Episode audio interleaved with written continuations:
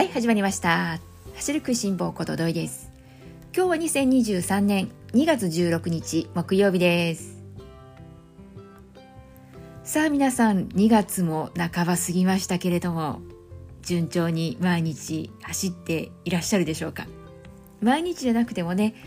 週の中で決まった日にち順調に走っているよ。ね皆さんそうだといいんですけれどもいかがでしょうか？今日のテーマはですね走り続けるのって難しい、まあ、こんなことについて話をしていきたいなと思っているんですけれども。私は昨年の10月の終わりに足を故障してですね、まあ、そこからですねそろそろいいかなって走り始めてみてはまだダメだったかなんていうことで走っては休み走っては休みを繰り返していてそして、まあ、気がついたらですね1月の終わり頃あれそういえば違和感もなければ痛みもなくなっているということにふとした時に気づいたんですね。そして、まあ、2月に入るところだしじゃあまあ2月に入ってからそろそろランニング再開しようかななんていうことで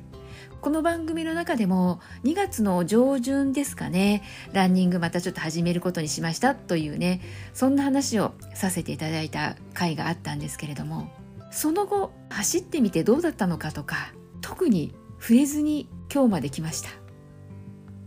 それでまあ今日はですねこの走り続けるのって難しいここに絡めながらですね今の私の現状も皆さんにま報告させていただきながら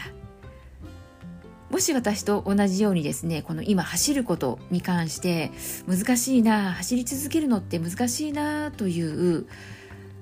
壁に当たっている方がお見えでしたら一緒にね少し考えながらね聞いていただけると嬉しいななんていうふうに思います。今私はですね走っているかいないかというところでいくと走っていませんになります。2月の頭にですねこの番組の中でも早速ね走ってみようと思いますということで、えー、話をしてですね実際走ってきました。そしてどんな状態だったかということをですね、まあ、今日初めて話をねさせていただくんですけれどもあの時ですね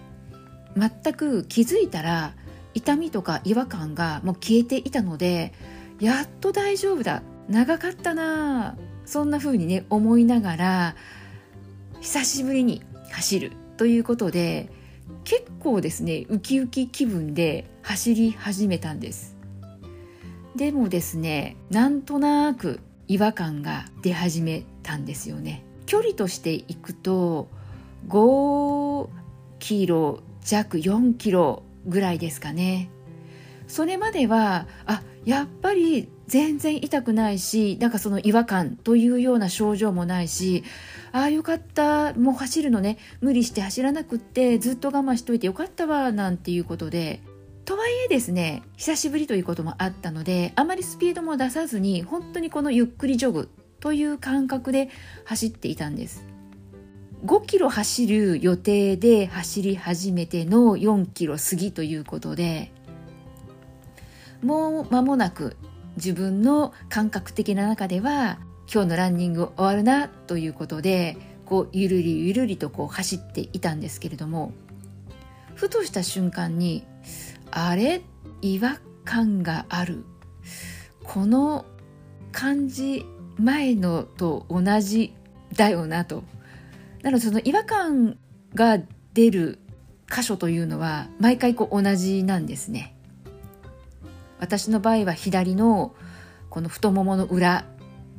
お尻から太ももにかけてなんですけれどもそのハムのあたりに前回のその親っていう風な違和感が出た時は痛みには変わらなかったんだけれども明らかにこの走り始め何ともなかったああよかったという喜びがですね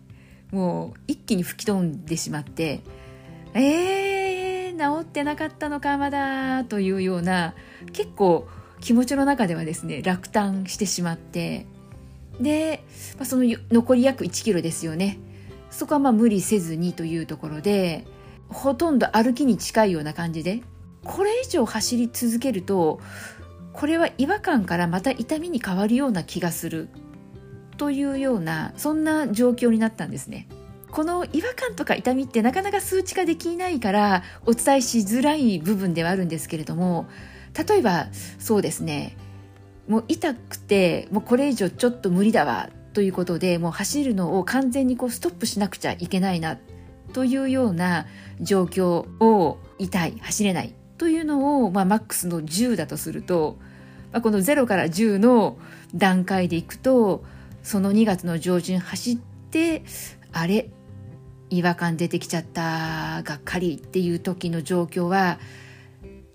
2から3とかそんな感じですかね。それで、まあ、これ以上ね走り続けても仕方ないしでその時の私の心境としてはですねやっと全くこの走る前の状況としては痛みとか違和感だとか何ともなかったのであやっとまた元通りに戻れたわというところからわたった4キロでこれなのかというふうにもうただただがっかりっていう感じでどこまで我慢して走らなければ走り直すことができるのかなというふうに思いなんだかですねまた次走り始めるのが若干ですねこの恐怖というと言葉が大げさにね皆さんに聞こえてしまうかもしれないんですけれどもまあ恐怖とまでは言わずともなんだかちょっとこの不安が脳裏にあって2月の上旬だったのでもう10日以上走っていないんですよね。なので少し前の自分であればあもういいんじゃない？走ってもいいんじゃない？っていうことで走り出していただろうけれども例えば今日もこうストレッチをしたりだとか足をこう動かしたりした時に痛みがあるのかというと決してあるわけでもないですし違和感があるのかというと違和感もないです。でも前回この状況で走り出したら5キロ続かなかったという悲しい現実がですねまだちょっと頭の中に残っていていつになったら走り始められるのかな。この故障したことによって今まで普通に故障してしまうと走り続けることってできないわけじゃないですか。なのでいかにやっぱりこう怪我故障なくゆるいねランニング生活とはいえとにかく怪我なく故障なく走り続けていくことって難しいなということをですね最近改めて思っているわけなんです。で私もですねランニング生活始めてこれでもう20年弱2004年から私はランニングを始めたんですね。なので言ってみれば長い間ね続けてきたんですけれどもこういう経験っていうのは実は初めてなんですよね。うん難しいなというところで、ね、思わずこううなってしまうところではあるんですが世の中にはですねランニングのハウトゥー本みたいなものだったりで例えば、ね、サブ4をするにはというようなことでいろんなねこう本もあれば雑誌もあれば、ね、ネットでの情報もね溢れていますし YouTube だってあったりするしいろいろなね情報ってありますよね。その自分が見聞きしたり学んだことをまあ、自分に落とし込んだ時にピタッとはまるとはやっぱりまあ限らなくって。最近よく思うことがこの走り続けるにはじゃあどうしたらいいのか。私が、まあ、怪我なく故障なく走り続けられなかったには原因がもちろんあってじゃあ今度ねまた走り始められた時に同じ繰り返さないためにはどうしたらいいのかなというところで考えたりするわけなんですよね。なので、いろいろなこう情報が溢れている中うまく自分の中に自分に合うやり方として自分仕様にいかにこうカスタマイズして組み立てて、まあ、それを実践して、まあ、そこのね大前提としてあるのが怪我なく故障なくというところなので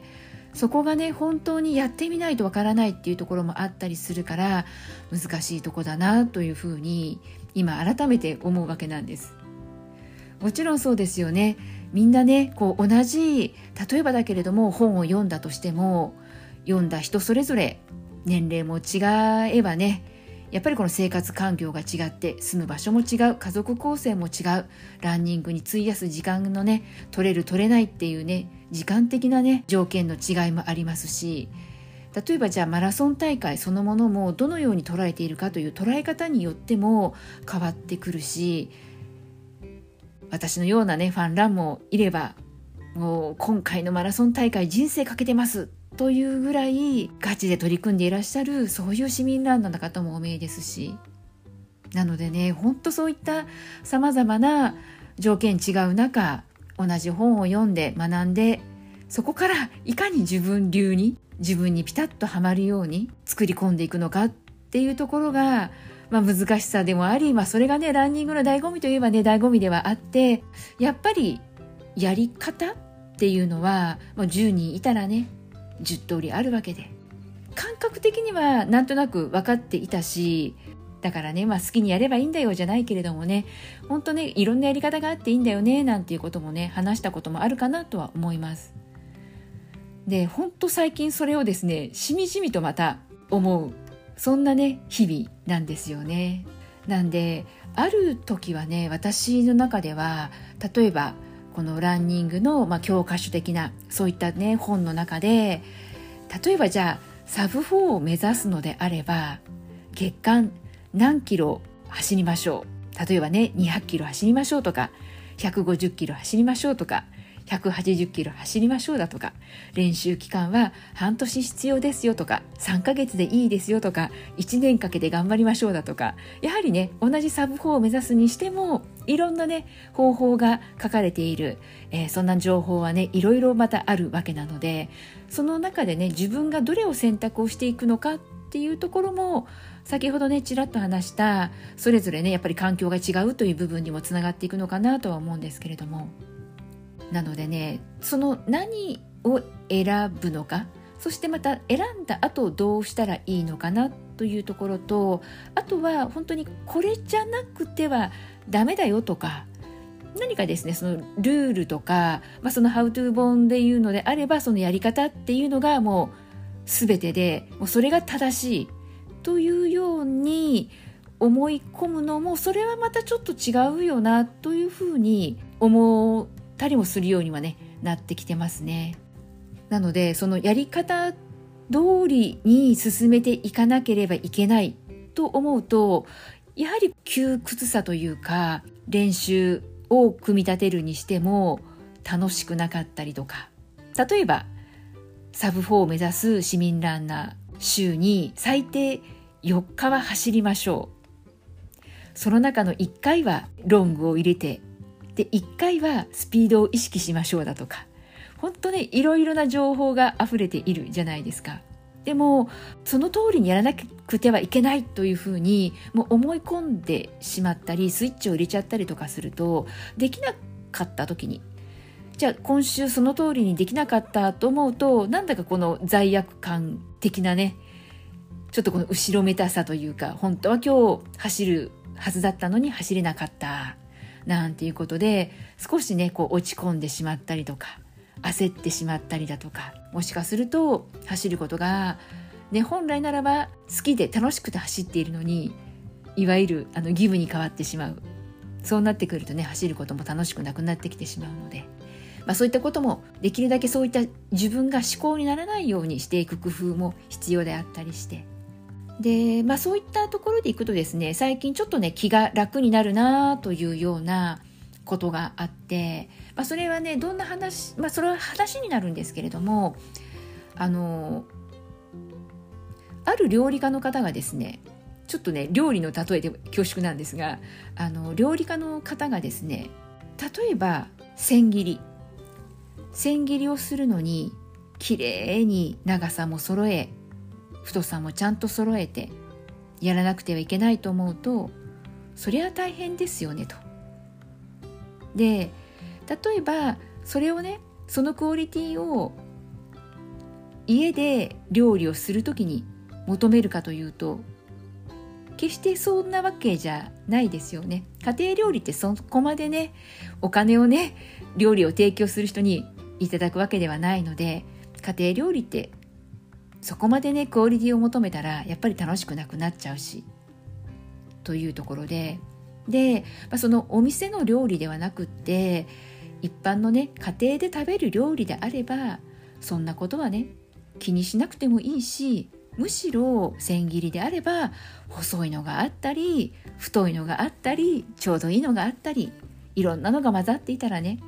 火の通りも均一ではなくって多少ねこうまばらになってしまうじゃないですか。でもそのまばらになるのがむしろねいろんな食感が楽しめて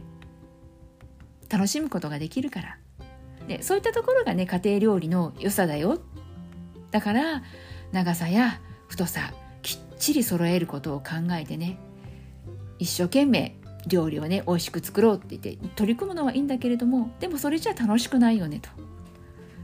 家庭料理を楽しむためにはねもっともっとね自由でいいんだよねというようなそんな話をされている料理家の方がいらしたんです。でその時にふと私はですねあランニングも似てるわこの話と思ったんです。ランニングのね教科書的な本に書かれている通りにやらなくてはいけないというふうに思い込んでしまったりするとやっぱりそれってすごく大変だしだんだんちょっと走るのが楽しくなくなっちゃうかなというふうに実際自分もそういう経験したことがあるしまあねそういったいろいろな経験を積んでくる中でこれも、まあ、得られたことって言えば得られたことではあるんですけれどもなのでもっと気楽でいいよね。もっと楽しめばいいよねと基本的なことをねもちろん抑える例えば先ほどねサブ4の話をしましたけれどもじゃあサブ4をするにはというところでじゃあね週1週に一遍走っていたらねじゃあ半年の練習期間でマラソン大会でサブ4を出せるかっていうとおそらく皆さんの答えはノーですよね。私もさすがに週一度走っただけだとね、元陸上部でバリバリやってましたっていう方は、まあ、別かもしれませんけれども普通にね社会人生活をしている普通のねおじさんおばさんそういったね市民ランナーの方が週に一度5キロ10キロ走ってなかなかサブ4って難しいと思うんですよね。なのでその辺のまあ基本的なことやっぱりま定期的にそれがま週3なのか4なのか5なのか毎日なのかそこはまたねちょっと変わってくるかなとは思うけれどもでもやはり週1度走ったぐらいではサブ4は達成することって難しいよねという、まあ、基本的なこと。週に一度で例えば制限時間が6時間とか7時間のマラソン大会であれば完走は目指すことはできるかもしれないよねというねなんだかそのそういったねことはやはり皆さんねなんとなくこの自分のこれまでのね経験から分かっている経験を通して実体験を通してピンとね来ることだと思うんですけれどもね。なので、まあ、その基本的なことを抑えつついかにね自分に合ったやり方っていうのを見つけてそしてよっしゃこれだと思ってやってもそれでも思い通りの結果が得られなかったりだとか、まあ、私のようにね怪我故障をしてしまったりだとかいろいろあるかと思うんですよね。なんでね本当に、まあ、その辺はもうトライアンドエラーで、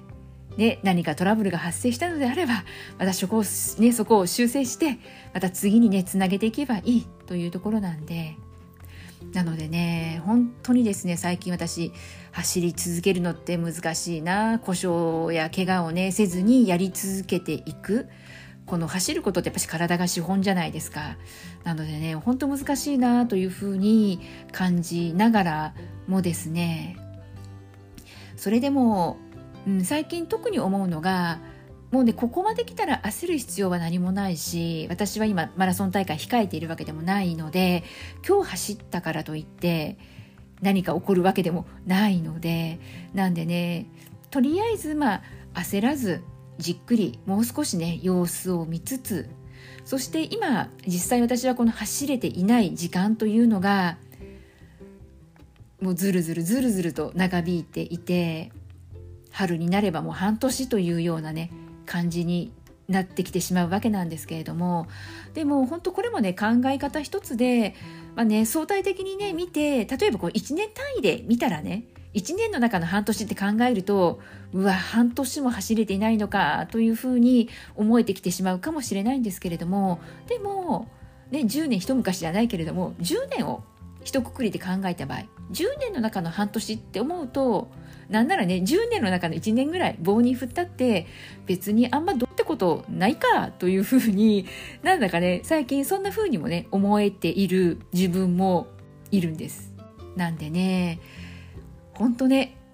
もうやり方もそうだし、まあ、考え方もそうだしいろいろあるんですけれどもなのでね今はねもう10年ぐらいをね一つのくくりと考えればね半年ぐらいどってことないよっていうふうに考えて。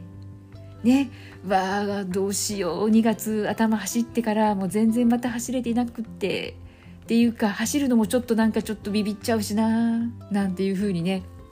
あまりこ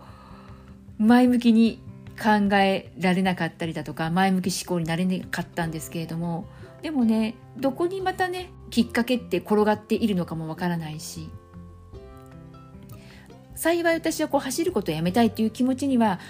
全くならないので。なのでねとにかくこの楽しさを見つけていこう行きたいという気持ちは持ち続けているので。なんでねもうここまで来たらですねもうじっくり焦らずねもう本当春を待つようにね治るのをね待ちたいなと思うし。できれば桜の花が咲く頃にはね気候も良くなってポカポカ陽気ででもポカポカ陽気になればねきっと走るとねもう汗だくになっちゃうのかなと思ったりもするんですけれどもまたね桜の花を見ながらお花見ラン楽しくできるといいななんて思いながら最近はねそんな日々を過ごしております。皆さんはいかがでしょうか？もしね私のようにちょっと今調子がね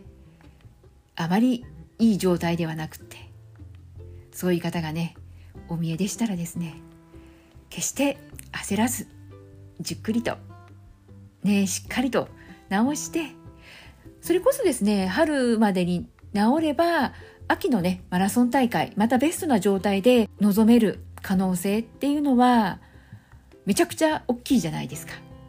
なのでね私はざっくりとではありますけれども今そんな感覚でいます。春までにまたねしっかり走れるようなね足。そこまで感知したら治れば違和感も痛みも何にもなく走ってみてもへっちゃらさっていうねそこまで来たらねいよいよ秋大会に向けて春になるとねまたエントリーが始まっていきますからね。なのでね秋大会思いっきり楽しむためには今はねほんと焦らずじっくりね暖かい春をね待つのと同じように治るのを待ちたいなと思っています。はい。それではですね今日は少しね弱気なことも交えながらちょっと今日は長くなってしまいましたけれども走り続けるのって難しいよね。そんなことをねお話しさせていただきました。今日も最後まで聞いてくださった皆さんいつもありがとうございます。それではまた次回元気にお会いしましょうね。ではではまたね。